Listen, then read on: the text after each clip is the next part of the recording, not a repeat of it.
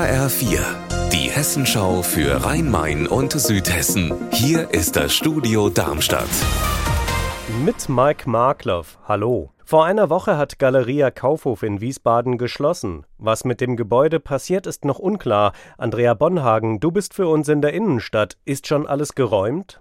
Die Schaufenster sind leer. In der Halle stehen die Regale verpackt zum Abholen bereit. Ein einzelner Mann läuft verloren durch die riesige Halle mit Handy am Ohr.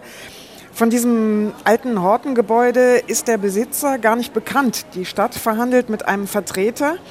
Eine Idee, was man mit dem Haus machen könnte, ist, das Stadtmuseum könnte hier einziehen, denn im Depot in Wiesbaden lagern noch unzählige Sachen.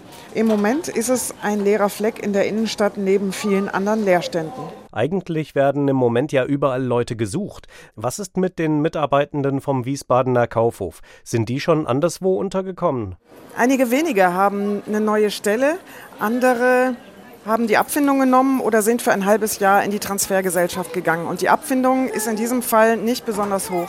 Eine Mitarbeiterin hat mir gesagt, im Einzelhandel ist es gerade nicht leicht, einen Job mit auch angemessener Bezahlung zu finden.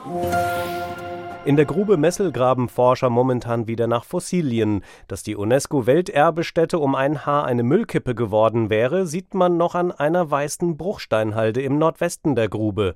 Dort hatte die benachbarte Firma Xella schon damit begonnen, Porenbetonsteine zu entsorgen. Jetzt plant Xella neben der Fossilienfundstätte aber ein grünes Projekt. HR-Reporter Raphael Stübig, was soll da passieren? Ja, gleich neben dem Besucherzentrum der Grube Messel wird ja noch immer Tagebau betrieben. Ich stehe hier direkt am Zaun einer Baustofffirma und blicke hier auf eine gut 21 Hektar große Abraumhalde. Das Gelände gehört ebenfalls Xeller und soll jetzt in den kommenden Jahren wieder renaturiert werden mit großen Blühflächen für Bienen und Insekten. Und darüber plant Xeller einen Photovoltaikpark mit Solarmodulen auf Pfählen.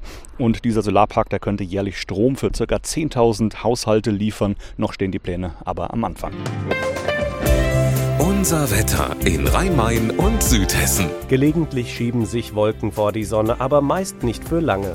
Die Werte erreichen dabei 24 Grad in Schmitten-Brombach im Hochtaunuskreis. Ihr Wetter und alles, was bei Ihnen passiert, zuverlässig in der Hessenschau für Ihre Region und auf hessenschau.de.